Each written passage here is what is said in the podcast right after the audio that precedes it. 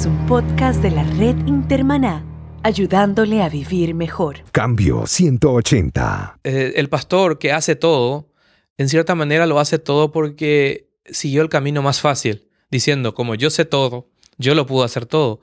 Pero cuando tú tienes 30 miembros es muy fácil hacer todo. Puedo visitar. Siendo estadísticamente es muy posible de que no se te enferme más de uno o dos por semana. Entonces es más fácil visitarlo. Pero ¿qué pasa? Cuando tú tienes que proyectar eso a mil o dos mil personas, ¿cómo lo haces? Cambio 180. El pastor debe entender de que aunque probablemente tenga el derecho a veto, de ser posible nunca debiera de usarlos. Cambio 180. ¿Cómo mantenerse relevante en un mundo diferente? Hola, ¿qué tal? Aquí Melvin Rivera Velázquez con la edición número 16 de Cambio 180. La efectividad de una iglesia está fuertemente relacionada con la calidad de líderes que tiene. Ser líder hoy es diferente a ser líder hace 30 o 40 años atrás. En esta edición de Cambio 180 dialogamos con Rubén Narváez sobre los retos de ser líder en la iglesia de hoy. El ingeniero Rubén Narváez es paraguayo, administrador de empresas, educador y un líder de iglesia. Rubén nos habla sobre la diferencia entre ser un líder en una empresa y en una iglesia. Bienvenido a Cambio 180. Esta edición de Cambio 180 es auspiciada por cristianos.com, un blog con recursos para vivir mejor. Cambio 180. Rubén Narváez, Cuéntame, ¿cuál es tu preparación académica? Tengo grado académico en ingeniería comercial, también tengo grado académico en administración de empresas, tengo una maestría en negocios, un MBA, y actualmente estoy cursando el segundo año de mi doctorado en educación superior. ¿Te gusta estudiar? Realmente me gusta, me gusta leer, me gusta estudiar y me gusta leer en forma lo que aprendí, yo era un, siempre fui un autodidacta y lo bueno que aprendí de la enseñanza formal es la sistematización de la enseñanza. Porque uno a veces tiene mucho conocimiento, pero al no ser sistémico, a veces hay ciertos pasos que yo no los había dado y eso me ayudó cuando, después de muchísimos años, volví a la educación formal. Así es que por ahora creo que todos podemos ser autodidactas, pero siempre algo de formalidad no nos hace mal. Rubén, en tus estudios en el área de administración de empresas, me estoy seguro que te has encontrado con el concepto de líder y también tú lo has practicado. ¿Qué significa la palabra liderazgo para ti? Bueno, es una definición de diccionario, sería muy fácil decirlo. Yo, en mi caso, creo que el líder es alguien que por imperio de la necesidad está al frente o porque quiere o porque lo ponen o también en algunos casos es un líder que está atrás del otro líder, es como un soporte. No necesariamente ese liderazgo es precisamente estar al frente, capaz que sea estando de soporte a algún líder. El liderazgo para mí es algo muy de dentro de uno, es decir, yo creo que hay un cierto liderazgo que viene de uno. Hay personas que tienen una prestancia diferente para el liderazgo que otras. Digamos, a nivel empresarial normalmente los liderazgos se imponen lastimosamente especialmente en Latinoamérica, lo ideal sería de que sea como un desarrollo, pero a veces hay ciertos pasos que se saltan, a veces no, a veces hay muchos líderes que han quedado por algún tema político, han quedado por abajo, hay otros que por tema político han ido más para arriba, pero yo creo que el liderazgo es algo que debe de venir acompañado con un desarrollo total de la persona, holístico. ¿A qué me refiero? Yo no puedo ser un buen líder en mi trabajo y ser un mal líder en casa. Yo creo que no, no puede haber un divorcio de la personalidad. Ni siquiera en el liderazgo de, de un gobierno empresarial. Porque o si no, es, es como tener dos vidas y nosotros solamente vivimos una. Rubén, tú dirías entonces que un líder es una persona que ejerce cierta influencia sobre los demás. Puede ejercer influencia sobre los demás. Es decir, siempre el, líder es un ejemplo a seguir. Es decir, eso ocurre. Uno no puede pedir que todo el mundo llegue ahora en una oficina, siendo que uno es el último en llegar. Aunque sabemos que en el liderazgo ocurre eso, y especialmente como buen latino tú sabes de que tenemos eso, pero lo ideal es dar primer paso siempre. Nunca pidas algo que tú no lo puedas realizar.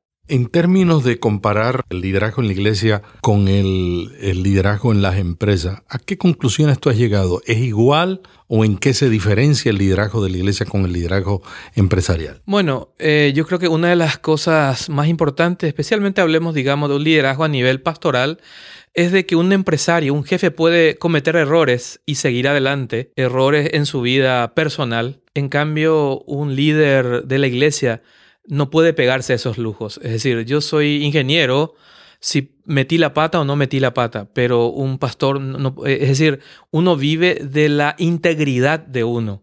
Es decir, el, el líder cristiano va más allá que el líder empresarial. Ojo, que hay muchas cosas que de las empresas debiéramos de copiar, hay muy cosas muy positivas, pero una de las responsabilidades que yo veo en el líder cristiano es la necesidad de mantener la integridad siempre. No estoy hablando de una santidad al estilo santurrón, al estilo fariseico, pero sí una integridad en, a nivel general. Mientras estemos aquí en la tierra, vamos a ser perfeccionados, pero no vamos a ser perfectos, vamos a cometer errores. Pero hay ciertos errores que son muy difíciles de desandar en el liderazgo cristiano. Dios perdona todo, Dios olvida, pero la gente no.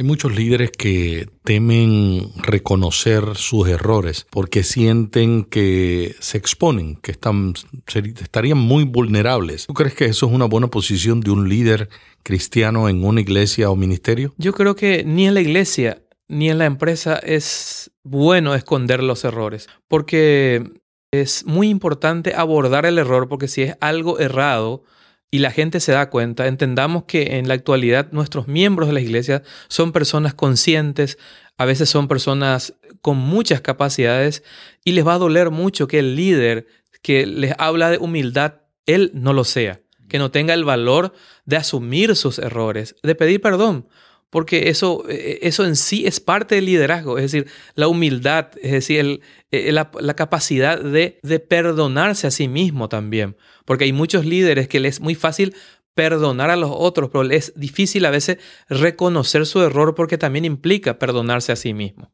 De acuerdo a lo que estás diciendo, aceptar los errores no significa que somos débiles. No, significa que solamente somos humanos y de que va a haber errores. Es decir, yo creo que ningún líder puede prometer no cometer errores. Lo que puede prometer es no cometer de propósito errores. Es, yo creo que la única diferencia que puede haber. Nadie puede cometer errores a propósito, pero de que lo vamos a cometer tanto en nuestra vida ministerial como nuestra vida secular, lo vamos a cometer. Solamente aquel que trabaja dicen que comete errores. Así es que es muy posible de que en nuestra vida de líderes cristianos demos, como dice aquel libro, dos pasos adelante, un paso atrás. Pero vivimos una cultura donde cometer errores a veces es inaceptable. Y especialmente en la iglesia, el, el líder se ve como un, un perfecto, se ve como Dios casi, ¿no? Y a veces la gente como que no concibe al líder como que está equivocado o a veces el líder no quiere mostrar que está equivocado porque entonces en otras áreas la gente va a pensar que también está equivocado. ¿Qué puede hacer un líder ante esa disyuntiva de ser transparente y aceptar sus errores sin preocuparse en los riesgos que tiene cometer errores y confesarlos? Un castillo de naipes siempre es un problema si uno ha cometido muchos errores, lastimosamente si uno fundamenta el liderazgo en errores tras errores, es imposible ser transparente. Solo aquel que cometió el primer error y lo confesó va a poder seguir pidiendo perdón, pero es muy difícil haber, es decir, si uno cimentó su liderazgo en algún tipo de mentiras o de algún tipo de equivocaciones que no son confesables, una mentira lleva a la otra. Es imposible. Yo creo que el liderazgo cristiano se basa en reconocer, ojo, de que no podemos ser una máquina de cometer errores. Debemos de, entender de que el líder cristiano comete errores como excepción, no como regla. Es decir, la regla es tener aciertos, tener aciertos, pero el error hay que reconocerlo. Yo no, no veo manera de seguir adelante porque todo líder tiene un entorno el cual le conoce. Eh, uno puede esconder los errores al, al que está, digamos, a, a, cierta distancia, pero los que viven en tu casa, la gente que comparte contigo, ellos te conocen y ellos tienen que saber que eres igual con el micrófono en el púlpito que ahí abajo ayudando a tu esposa a juntar los cubiertos de la mesa. Eres el mismo líder ahí que en el púlpito. Rubén, hay una lucha entre el líder en aceptar el fracaso. Mucha gente sabe que el fracaso es una manera de aprender. ¿Qué tú le dirías a un pastor a un líder que teme fracasar y no quiere intentar nuevas cosas en su ministerio, en su iglesia, por temor a fracasar? Dicen que a veces un buen líder tiene que tener otro buen líder formándose atrás. A veces los pastores y amigos del ministerio debieran de mirar qué tienen, qué han sembrado en sus vidas. Porque es muy famoso que aquel que aquel nuevo líder que se está formando se le asigna eh, el anexo más lejano posible de la iglesia y se le fomenta al ministerio fuera de la iglesia. Y eso normalmente ocurre cuando el líder siente miedo. Yo creo que las barreras las ponemos nosotros. Dios es un Dios infinito. Por lo tanto, no hay ninguna barrera, salvo la muerte, que nosotros no podamos superar. Obviamente, si uno se repite a, uno mismo, yo no puedo, yo no quiero, es difícil. Yo creo que sin entrar un poco a la parte de las autosugestiones, eh, muchas de las barreras las creamos nosotros. Es como cuando uno empieza a cambiar de salario. Uno se, se adecua al nuevo salario y el nivel de vida no varió. Lo único que varió fue el ingreso que se compensa con el egreso. Entonces uno, no hubo una modificación. Lo que nosotros necesitamos es de que el líder no tenga miedo, que experimente, de que si Dios es un Dios de poder y uno predica que el Dios que tenemos es un Dios de poder, ese poder no cambió, eh, es, ahora y siempre y debe de poder afectarme. Y también en un momento dado debe darme también la suficiente madurez de decirme si es tiempo que yo decline a favor de alguien. Porque si yo formé, a alguien y si Dios no me va a abandonar, si Dios me trajo, me tiene que poder. con el perdón de la palabra, es un problema de Dios porque Dios no puede, porque la palabra de Dios dice que nunca va a abandonar a sus siervos. Por lo tanto, es normal encontrar personas que son mejores que nosotros. Cada uno, como la palabra dice, dio dones el Señor. Hay gente que tiene más dones que uno y uno tiene que aceptar. Hay gente que predica mejor que uno, hay gente que tiene mayor conocimiento. Y es bueno a la iglesia de que la gente que, que sea lo mejor, porque ¿qué buscamos? Si yo a mi hijo busco darle lo mejor, si mis hijos son los miembros de la iglesia, con los cuales tengo responsabilidad sobre ellos, debo buscar lo mejor para ellos. Lo mejor para ellos a veces no necesariamente, digamos que no en todos los casos va a estar de gusto, a, mi gusto, por lo menos en ese instante, pero tengo que tener la suficiente madurez de decir hasta aquí nomás. Yo sé que es difícil decir no soy bueno para algo, pero a veces Dios nos muestra y nosotros debemos de ser transparentes a Él para poder entender qué está queriendo que hagamos, porque Dios siempre nos habla de diversas maneras, diciéndonos es tiempo de, seguir adelante o de hacernos a un lado para permitir que otras personas y apoyar a esa persona para seguir adelante. Rubén, a veces en las iglesias y los ministerios, ante la necesidad del cambio, algunos respondemos diciendo, eso no lo podemos hacer porque aquí lo hacemos de otra manera. O eso no lo podemos hacer porque así lo hemos hecho siempre. ¿Qué tú le recomendarías a un liderazgo de iglesia o de ministerio que tiene la actitud de no puedo cambiar porque yo siempre he hecho las cosas de esta manera? El, cambio casi siempre implica un cierto dolor, porque si uno lleva una vida sedentaria, el primer día de salir a correr, no es tan malo como el siguiente día en que amaneció y uno tiene los músculos totalmente doloridos. Es, decir, el cambio es, un cambio de vida. Yo creo que mm, Dios está bendiciendo un tipo de cambio en la actualidad. Es decir, hay un avivamiento, pero los avivamientos no necesariamente deben de ser como el concepto que yo tuve. Las iglesias deben de estar abiertas y el miedo a veces viene con lo que habíamos hablado. Yo lo he hecho así, así es fácil. Y es un, una manera de, de ver la vida cristiana como una rutina.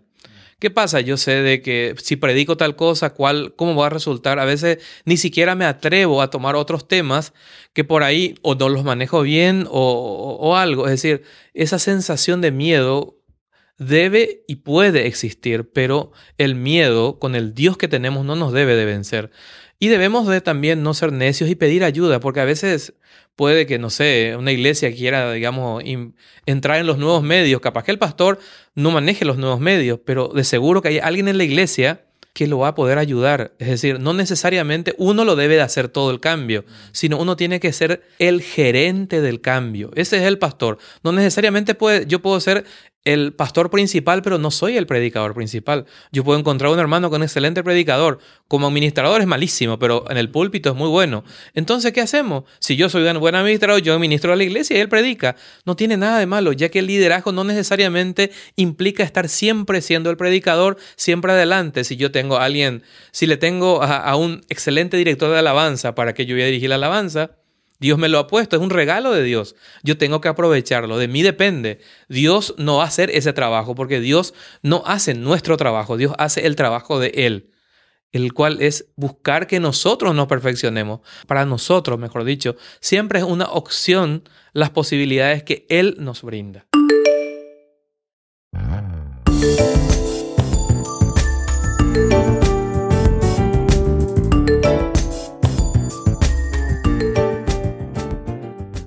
Hay un concepto que se llama el concepto de la iglesia 300. Dicen que las iglesias, hasta que llegan a 300 miembros, el pastor se convierte en un pastor orquesta. Y yo pasé por esa experiencia, ¿no? Mi pastor fue cuando comenzó en una nueva iglesia y nosotros fuimos a ayudarle, no teníamos músico y entonces el, el pastor tocaba el piano, cantaba, dirigía la adoración, predicaba. Y lo que le faltaba era recoger la ofrenda, pero lo hacíamos los laicos. Y ese concepto de pastor orquesta, ¿no? que toca todos los instrumentos, a veces algunas iglesias y algunos líderes tienen que pasar por él. ¿Qué tú le dirías a un pastor que dice, bueno, yo no puedo delegar porque sencillamente no tengo en quién delegar? ¿Qué alternativas y cómo él puede prepararse para otra etapa de su liderazgo donde realmente no tenga que hacer las cosas? Como ocurre a veces también en las empresas. En la iglesia yo no puedo nombrar al, al recién llegado como diácono. Hay que hacer carrera. Hay ciertas iglesias que pudieran no, no estar de acuerdo con lo que opino, pero yo creo que el pastor es una persona que se ha hecho con el tiempo y necesita, durante el transcurso de su ministerio, rodearse de gente apta y también que tengan actitud al servicio. Hay gente, obviamente, buenos administradores, nombrémoslos ahí. Y también el pastor necesita vacaciones. Si no formó buenos predicadores, el pastor va a ser una persona que no va a poder descansar.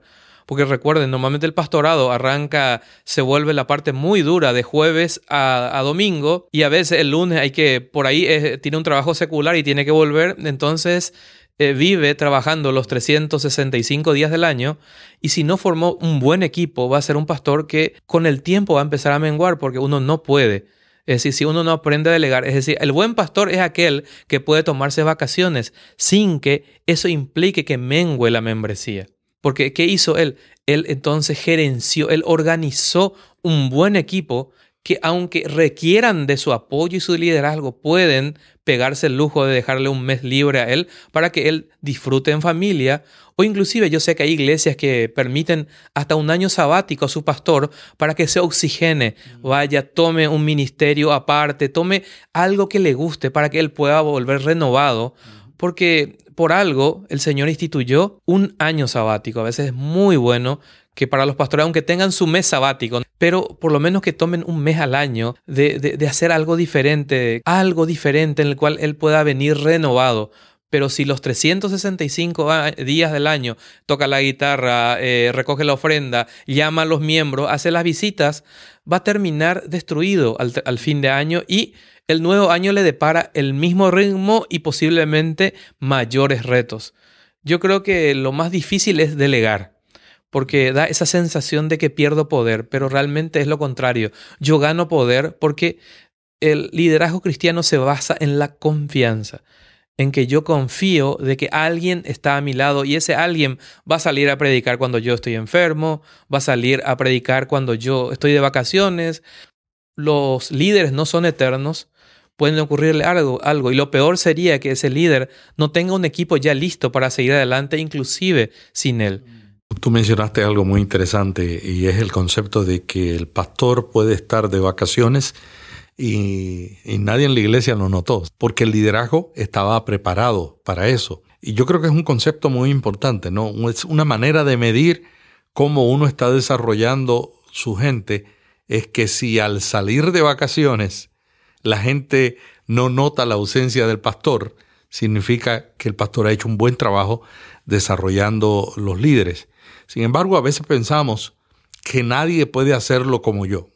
¿Qué tú le recomendarías a una persona que tiene dificultad para soltar tareas? Yo creo que un, autoanálisis nunca está de más. Creo que a veces uno tiene que un tiempo con Dios y ser sincero, porque a, veces es muy difícil ser sincero con Dios siendo líder. Parece casi herético decirlo, pero es difícil a veces eso. A veces uno aconseja la sinceridad a todos, pero a veces eh, hay que comenzar la predicación en casa. de, por qué no lo suelto. Hay un tema, tengo miedo. Si yo tengo miedo es que yo no estoy creyendo en el Dios de poder, porque el miedo, eh, el miedo no es bíblico, es algo que viene en la naturaleza. Pero el miedo, yo puedo tener miedo al fuego porque me queme, pero no, si yo estoy teniendo miedo de perder algo es porque estoy olvidando que el ministerio no es mío, mi familia no es mía, nada de lo que yo tengo es mío, todo es de Dios. Y Dios tiene el tiempo en el cual me va a permitir disfrutar o tener eso. Y Dios tiene el tiempo, yo no. Y la única manera de que yo pueda pensar de que estar tranquilo es, es de Dios, entonces no, no es mío. Por lo tanto, yo tengo que poder disfrutar de mi vida. El liderazgo no tiene que ser un escapismo. Yo no tengo que estar 24 horas en la iglesia porque en casa no me reciben. El liderazgo tiene que ser algo, un llamado del Señor, y el llamado del Señor implica de que todo está bien, de que yo tomé el liderazgo de la iglesia sin afectar a mi familia. Todo lo contrario, mi familia está mejor porque están acompañándome en el ministerio. Entonces creo de que el líder debe de procurar ser sincero con, consigo mismo, diciendo, esto no puedo, y decir, mira, no quiero delegar. Es decir, no está mal decirle a Dios no quiero, porque Dios nos escucha, pero ese no quiero debe, Dios nos debe convencer con su palabra de que aunque no querramos, debemos de hacer por el bien del ministerio y por el bien de la iglesia, que es al ministerio al cual, al cual fuimos llamados. Nuestra labor es de que la iglesia progrese aquí en la tierra. Rubén, tú tienes una amplia experiencia en muchas áreas, en el área tecnológica, en el área de administración estás haciendo un doctorado en educación. ¿Cuáles tú crees que son las áreas más débiles de los líderes de las iglesias? Yo creería de que a veces no somos tan sistémicos. Es muy difícil hacer los sistemas. ¿Qué pasa? Hablaste del límite, del, del número de 300. ¿Qué pasa? Cuando eh, el pastor que hace todo, en cierta manera lo hace todo porque siguió el camino más fácil, diciendo, como yo sé todo, yo lo puedo hacer todo. Pero cuando tú tienes 30 miembros es muy fácil hacer todo. Puedo visitar. Siendo estadísticamente es muy posible que no se te enferme más de uno o dos por semana. Entonces es más fácil visitarlo. Pero ¿qué pasa? Cuando tú tienes que proyectar eso a mil o dos mil personas, ¿cómo lo haces? ¿Qué pasó cuando Moisés dijo, yo ya no puedo más? ¿Qué debo hacer? Y entonces tomemos los principios administrativos, dividamos el trabajo. Hay un equipo de oración. Todas las iglesias tienen Es muy fácil armar los equipos de oración. Son los que normalmente todas las iglesias tienen. Pero también hay que formar el equipo de líderes, de poder, digamos, delegar. Porque todo va en la delegación. Es decir, la empresa... Pero ojo, este no es solo un problema de la iglesia. Hay muchas empresas, especialmente las de corte familiar, en las cuales es muy difícil esa parte. La delegación. Por eso inclusive se recomienda en algunas empresas familiares, cuando van a tomar normas de calidad, se les, se les recomienda que no tengan la última palabra en las decisiones de su empresa, que haya un tercero que la decida por ellos, porque ese tercero va a decidir por el bien de la empresa y no por lo que el dueño necesariamente siente. Por eso cuando uno forma un equipo de trabajo en la iglesia, el pastor debe entender de que aunque probablemente tenga el derecho a veto, de ser posible, nunca debiera de usarlo, sino operar por cierto consenso del equipo de líderes que uno está formando. Por lo que tú dices, entonces es bien difícil la iglesia familiar. O sea, cuando hablamos de la iglesia familiar es donde una familia es la, la que tiene, fundó la iglesia, esa familia, y son los líderes de, de la iglesia, esa familia.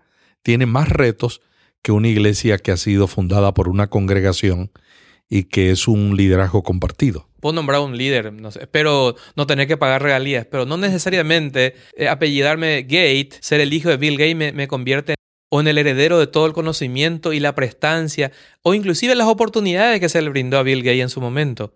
Es decir, el hecho de que yo me apellide Spurgeon no me hace que yo predique como tal, ni que yo tenga el mismo fuego que él lo tuvo.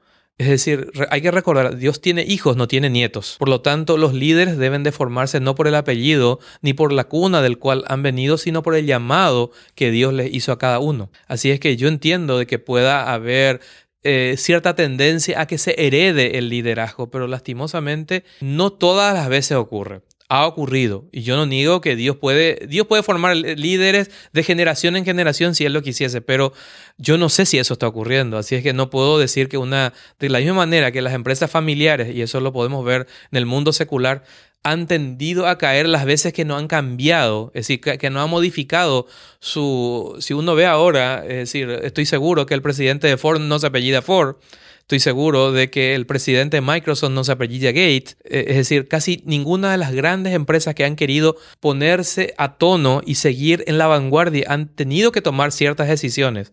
También las iglesias, de que es muy posible que yo pueda ser un excelente predicador, pero eh, es como ocurre a veces, y en Latinoamérica ocurre mucho con la familia de los médicos, que el papá médico quiere que sus hijos sean médicos y cuando le llega por ahí algún artista, no, encuentra qué hacer. Es decir, y yo he tenido amigos que antes, creen que, que la decisión de, la hija o del hijo tiene que ser seguir el mismo trabajo. Pongo un ejemplo el médico porque es el que más conozco el que, y el, el, más llamativo, que cuando le sale una oveja negra, artista, la bendición de nuestra simiente está, pero no necesariamente esa bendición va a implicar una, una unción por herencia. Es decir, lo que, lo que el Señor nos promete es bendecir nuestra simiente, pero no existe que la unción pueda ser traspasada de padre a hijo, por lo menos no, no, no, no sea el sustento. Yo sé de que en un momento dado todos queremos que nuestros hijos sean líderes, pero también tenemos que respetarlos y quererlos lo suficiente